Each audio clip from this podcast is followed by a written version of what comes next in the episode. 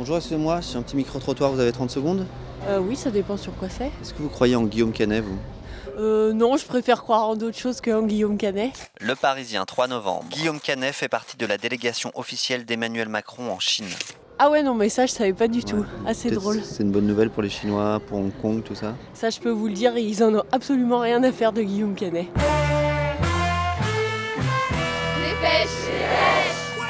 Salut, c'est Livo et je découpe les journaux avec mon micro. Bonjour Qu'est-ce qu'on vend ici Alors, on fait des spécialités allemandes.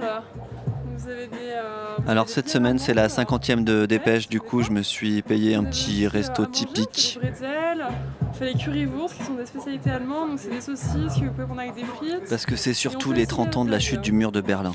Society. Le 9 novembre 89, le mur de Berlin tombait.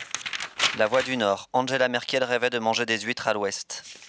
Sciencepost.fr. Une start-up a reproduit le mur de Berlin en réalité virtuelle. Plutôt des bourses de, RFA ou de RDA Alors, c'est plutôt euh, bavaroise. Nous, on est très. euh, plutôt, plutôt Munich. Alors bon, la chute du mur, moi j'avais 8 ans.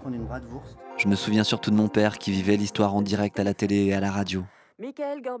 En danger. Mon père, il était prof d'allemand, passionné par la culture teutonne, et il a passé sa carrière à organiser des échanges linguistiques. Alors novembre 89, pour lui, c'était la fête. Vous êtes plutôt RDA ou RFA vous?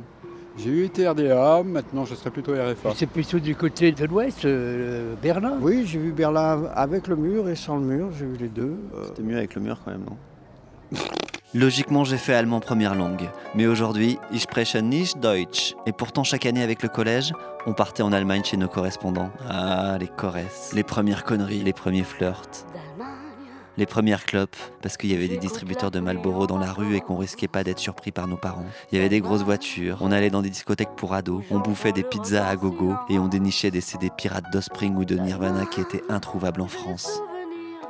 Bref, pour moi qui venais de la petite bourgade de Bourg-en-Bresse, cette Allemagne de l'Ouest du début des années 90, c'était carrément Beverly Hills. Plutôt RFA ou RDA, vous? Moi plutôt RFA, Pourquoi? La liberté. On n'était pas libre en RDA Non, je crois pas. Vous ne pensez pas que finalement la Stasi c'était un peu l'ancêtre de Non, Facebook non, non.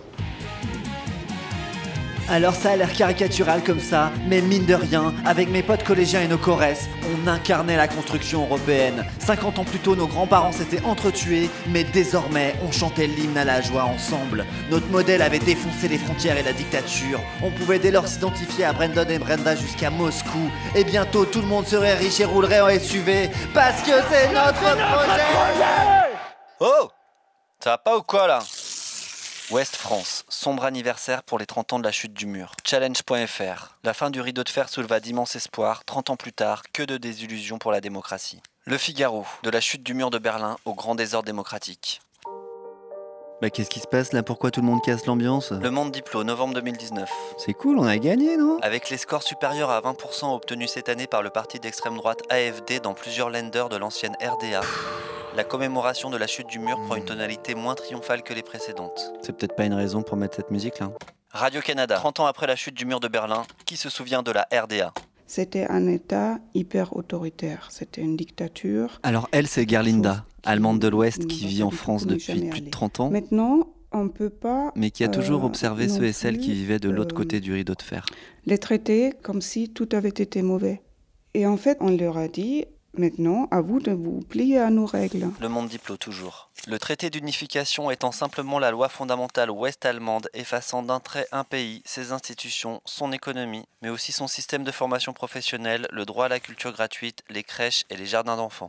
Il y avait un niveau de protection sociale qui n'a jamais été atteint en RFA. Et puis, notamment, la situation des femmes avait rien à voir. On n'avait pas à choisir entre la vie professionnelle et la vie de famille.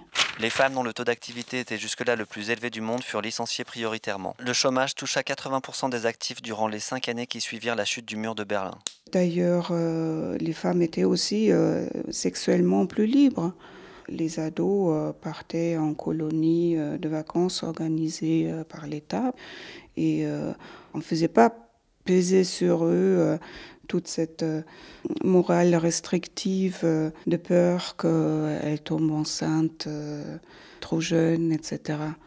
Le Figaro 6 février. En Allemagne, il est interdit aux médecins de signaler le fait qu'ils pratiquent l'IVG en vertu d'une loi adoptée en 1933, peu après l'accession au pouvoir d'Adolf Hitler. En RDA, l'avortement avait été légalisé en 1972. On a eu beaucoup de mal avec le droit à l'avortement. Ça a été laborieux et c'est pas terminé. Hein. Il y avait plus de sexe libéré en RDA qu'en RFA. Oui, clairement, oui. Et pendant qu'on célèbre la chute du mur, Emmanuel Macron est parti faire du business en Chine. L'avion présidentiel est arrivé en Chine chargé de produits tricolores. Xi Jinping les a dégustés aux côtés d'Emmanuel Macron qui guettait le coup de fourchette du président chinois. Je constate qu'il a goûté les trois viandes. Charolaise, limousine et salaire ont de beaux jours euh, en Chine. Je crois qu'il a bien aimé les trois. Le point, 4 novembre. L'Elysée a assuré qu'Emmanuel Macron aborderait sans tabou les questions de droits de l'homme ainsi que la situation à Hong Kong et dans la région à majorité musulmane du Xinjiang. J'ai senti qu'il découvrait le vin du Languedoc, qu'il ne connaissait pas, qu'il l'appréciait. Il connaissait le Bourgogne. Non mais après je comprends, hein, une fois qu'on a bien picole, parler droits de l'homme c'est chiant. On va montrer ici qu'on sait s'organiser à l'export. Et j'espère surtout que le marché chinois va s'en saisir. Bah arrête Emmanuel, remets-nous plutôt un petit Bourgogne là.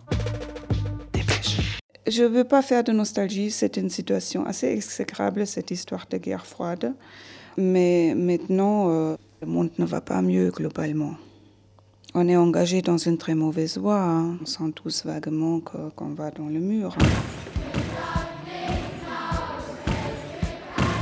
La Hongrie, 30 ans après la chute du communisme, s'est offert le luxe de réinstaller un rideau de fer. L'Espagne a déployé 500 militaires pour surveiller la clôture dont elle veut porter la hauteur à 6 mètres contre 3 actuellement. Athènes a décidé de construire une barrière de plus de 12 km. La barrière de sécurité va continuer en Cisjordanie. Gigantesque mur de 1200 km sur la frontière mexicaine. L'armée américaine construit des segments de murs à Bagdad.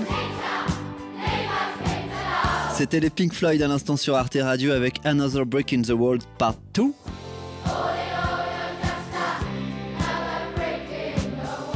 Vous nous écoutez à Berlin sur internet comme partout dans le monde et on se retrouve la semaine prochaine pour continuer de casser des murs. Tchuss Arte Radio. T'es plutôt RDA ou RFA toi? RSA, RSA, RSA. Comme.